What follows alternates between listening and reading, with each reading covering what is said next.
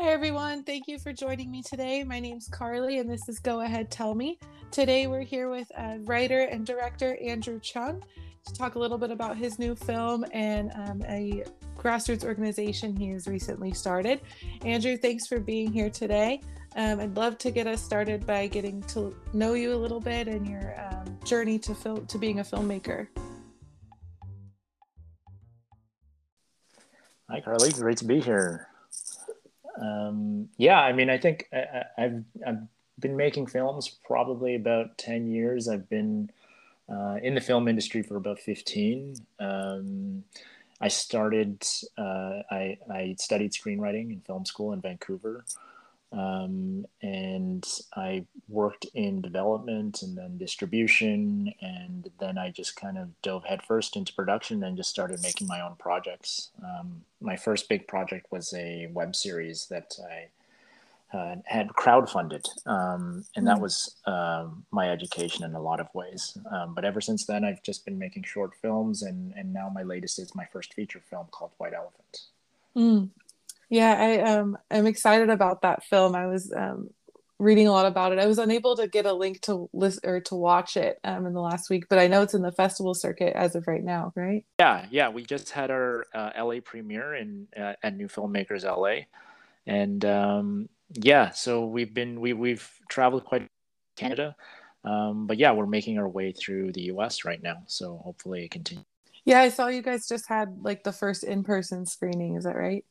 Yeah, we had our first. Uh, yeah, I mean, this pandemic has been rough for us, but yeah, exactly. but uh, um, yeah, we had our first in-person screening. It was at, uh, at a drive-in theater in in our in Toronto, my home city. Um, but yeah, it was literally our first in-person screening. So um, it was very surreal because we never really got to even um, see each other, the cast and crew, since we had filmed the movie. So oh, wow. been, yeah, so it had been a quite a long time. So we had a little bit of a reunion of sorts, but it was great. Yeah. That's awesome. That must have been exciting to finally see it with like a crowd and everything. Oh yeah, yeah, like and just to see it on the big screen, right? Yeah. Because like, I had I, have been looking at it on my computer for so long that I hadn't actually seen it on a large screen. So um, that was really fun. Yeah, that must have been a great experience to finally get to have that. Yeah. Um, would you mind telling us a little bit about the story of White Elephant? Um, it sounds like it's an amazing story of a um, like Canadian-born Indian um, teenage yeah. girl. Sure. Yeah. So um, the film is basically about a South Asian teenager. She's 16 years old and she's growing up in a suburb of Toronto, um, which is a predominantly majority, uh, uh, predominantly South Asian neighborhood. Mm. Um, and so what happens is in the film, she meets a white boy that enters the neighborhood for the first time, and um, she has a crush on him, and it, he reminds her of you know all the the, the teen heartthrobs that she sees on TV because her character is kind of obsessed with movies and TV, and um, yeah, and it's just kind of her journey towards self love when she kind of navigates this um, crush um, in the midst of you know being torn between her uh, brown and black friends and and his white friends. So, um, mm. but yeah, so it's a coming of age story. What was the inspiration behind telling that story for you? Um, it, I mean, a lot of it is based on my personal high school experiences. Um, I gr- grew up in that same suburb of Scarborough in, in Toronto, and mm. um, uh, I, it was a mostly brown and black neighborhood. My school was mostly brown and black. Um, so I lifted a lot of those experiences in terms of race. Mm and yeah, I think like even Pooja's experience, the main character, it, it, was similar to mine. You know, like I was like heavily into movies and TV, which is mm-hmm. why I'm a mm-hmm. filmmaker today. so I, I, was influenced quite a bit by what I was seeing on TV. So you know, I hadn't personally been exposed to many white people growing up, which was kind of like a flipped experience for for many of those in in the Western world. But so I kind of wanted to explore like how that affects um, your psyche, you know, like growing mm-hmm. up as a teenager and what that kind of does to your, um, um, you know, esteem, your self-esteem and, and your identity.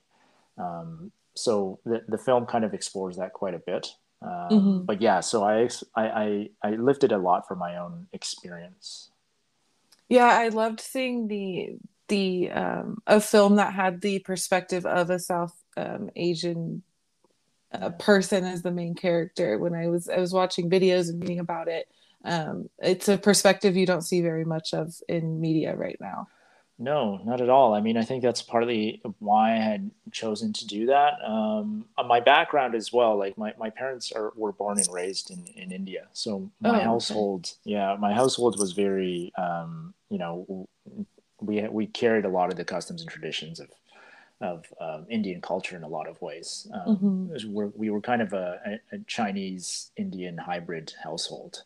Um, so, you know, I was pretty familiar with the culture and obviously I grew up around, around a lot of South Asians in my neighborhood. So mm-hmm. that's why it was, you know, it was uh, uh, fairly easy for me to, to uh, relate to and, and uh, um, you know portray that community. I, I, did collaborate with the community quite a bit and, and ensured, of course, that I represented it authentically as, as much as possible.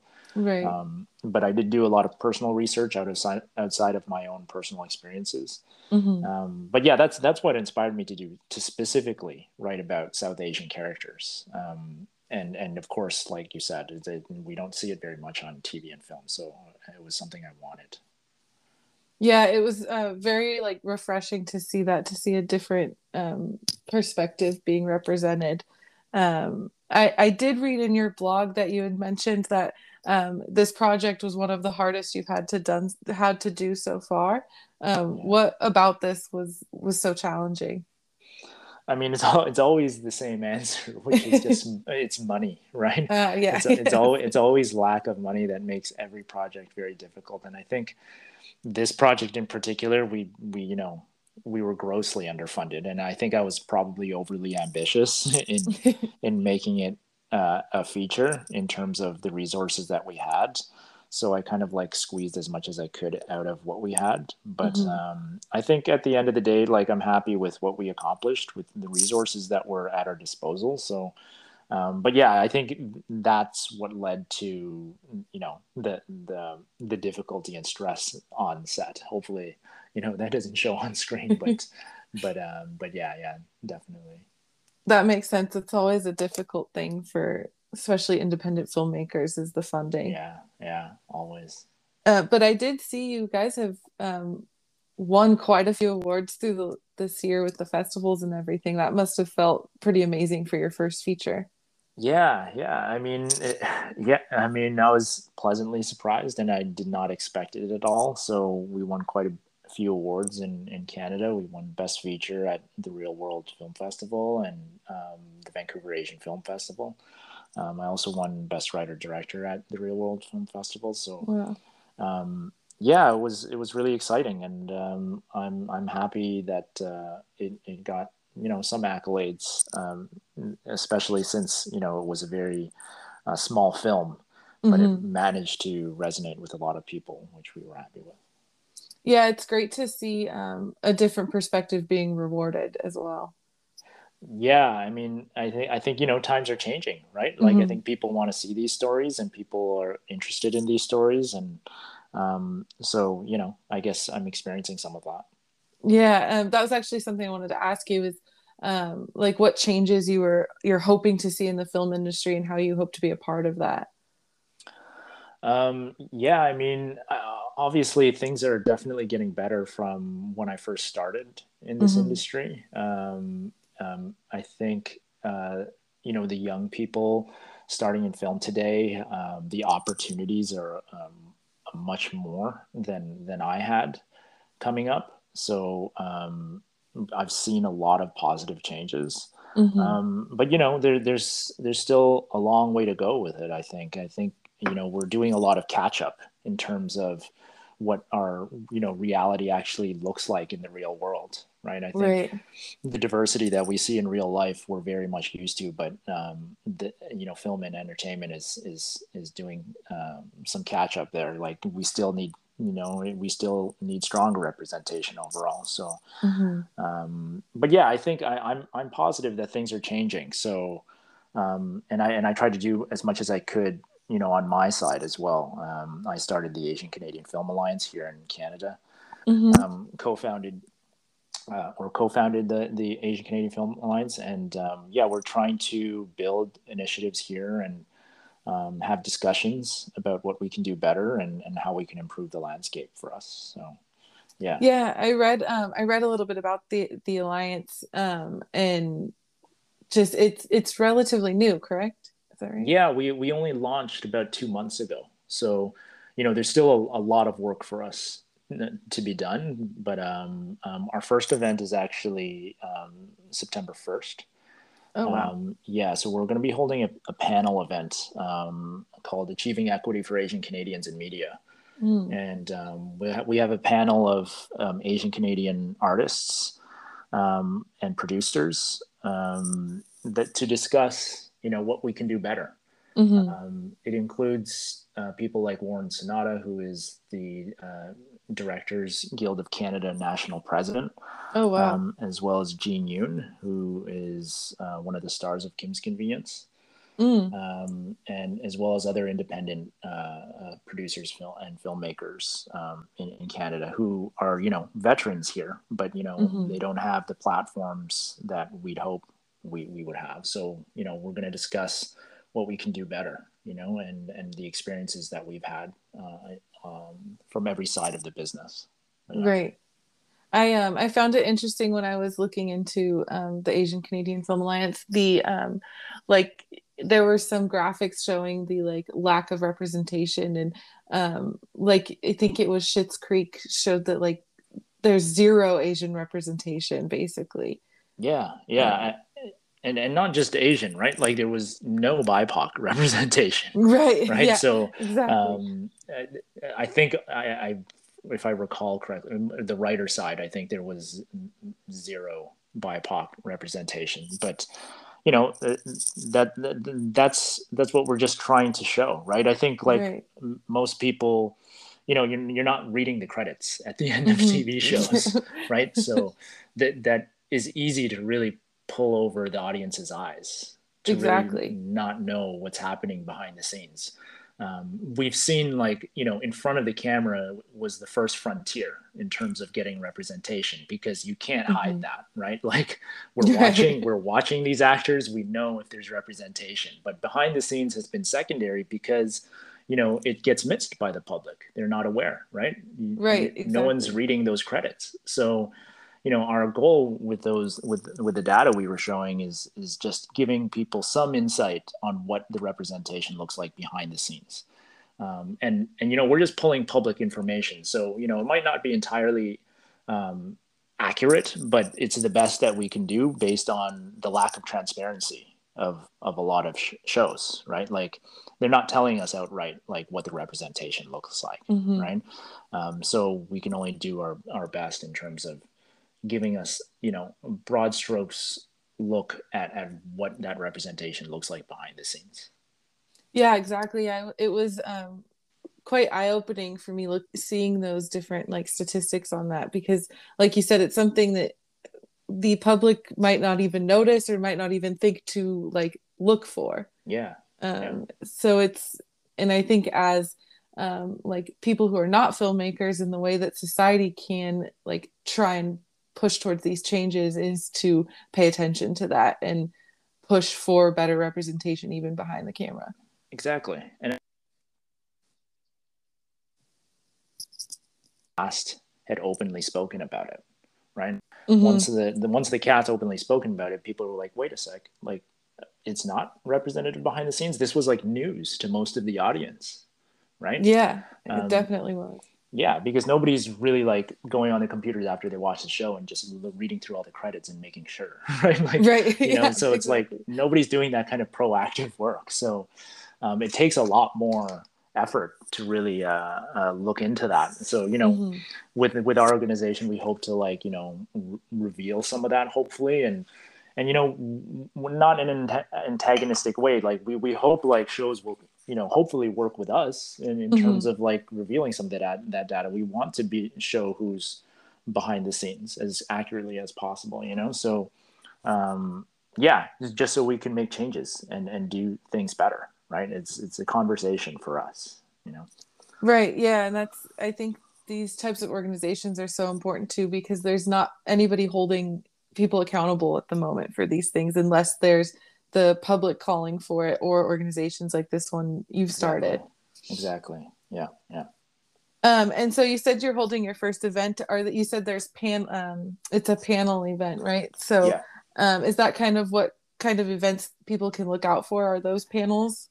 Yeah, I think for the first uh, few things we'll be doing will be mostly panels, but we also hope to have workshops and mentorship programs, which is you know in, in the works right now. So Mm-hmm. um, we're we're in discussions with with with organizations about that and and helping build those things. Um, but you know, mentorship programs and, and workshops they they take a little bit more time. But I think right now um, we just want to start and spark that discussion with Mhm. the the community. Um, um, but yeah, yeah, I think that, that that's what people can look out for uh, at the moment. That's really exciting, and um, and this is, I guess, it, it is just starting, so it's mainly in Canada. Um, obviously, it's the Asian Canadian Film Audience or Alliance, but yeah So- yeah i mean our goals are similar to like that of cape and and Mhm. gold house in in the us um, we just felt like there wasn't an organization that was advocating for asians in canada specifically so right. um, yeah so so you know we we'd like to do the same type of things that a- advocacy work that that you know the us is already doing because they're Mhm. already they're, they're ahead of us in a lot of ways right um, Mhm.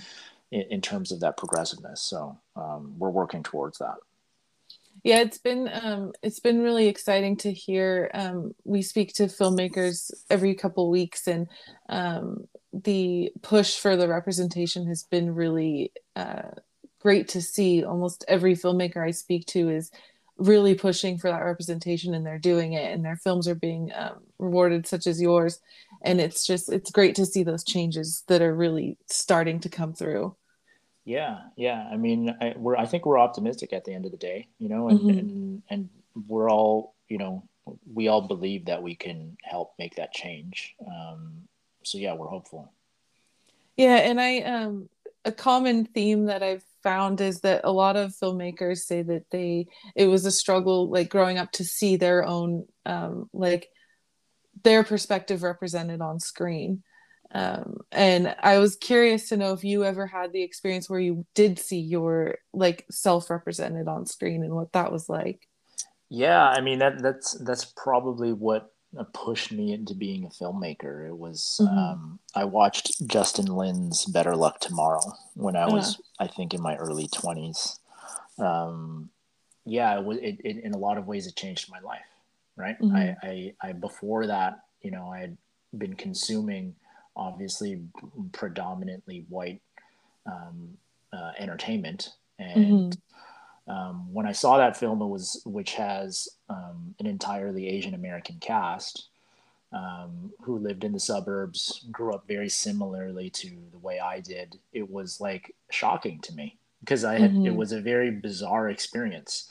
You know, when you're seeing that for the first time as a young person, um, you know, your your mind almost can't compute it, right? Right. you're, you're, you're like, wait a second, this is this is me on screen. I, I, I, I and it was like I, I had never felt that before, but there was something really profound about it, right? Like right.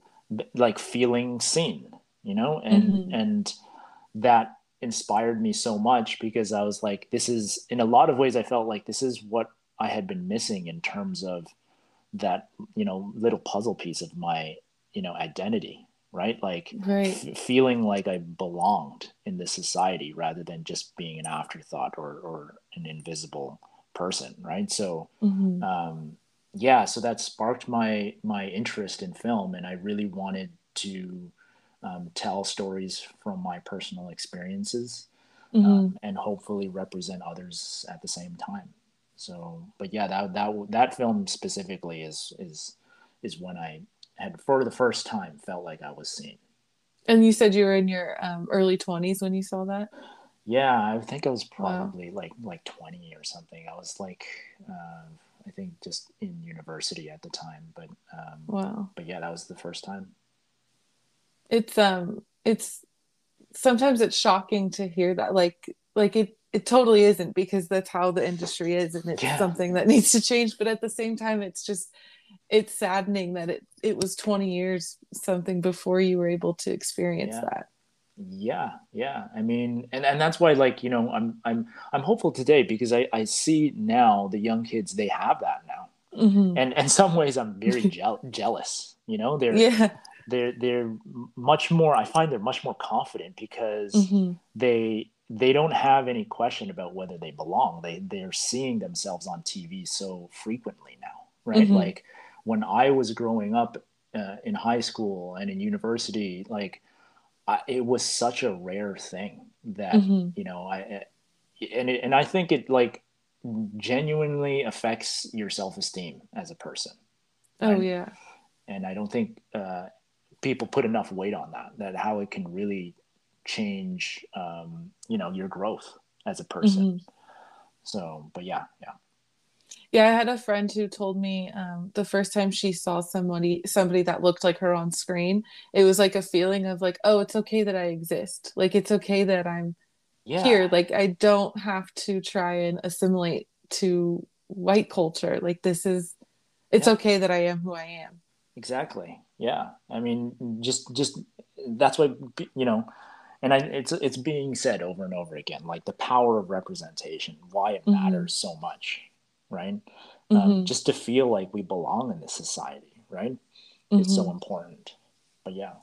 Yeah, and especially for like little ones growing up, being able to see themselves on screen and not think they're they're wrong for being who they are. Hundred percent, and I, you know, I, I, I, you know, I have a newborn myself, so um, I, I think about that more and more now. You know that. Oh yeah. Yeah, the the the world is. I want the you know what he sees on TV and books and media and advertising and you know everything is just the, that he has he sees himself. So, um, but we're getting yeah, there. absolutely. I saw you did some. Um, I saw some of the commercials you've done, and the one that stuck out to me was the Pampers. Oh um, yeah, yeah. Commercial yeah. Um, with that baby he was so cute, yeah. Um, but it was such a um, it's different from what I saw growing up as well. Like I just yeah. remembered like, oh, it's not just a white baby on the street. exactly, right? yeah, yeah. Those are actually my nephews too. So, oh, really? Um, yeah. Awesome. So yeah, so but yeah, yeah, no, I I hear you, you know. Um, yeah, that was um it's a I feel like it's a part of media that doesn't get talked about as much is the commercials and things that we just see in advertising all the time.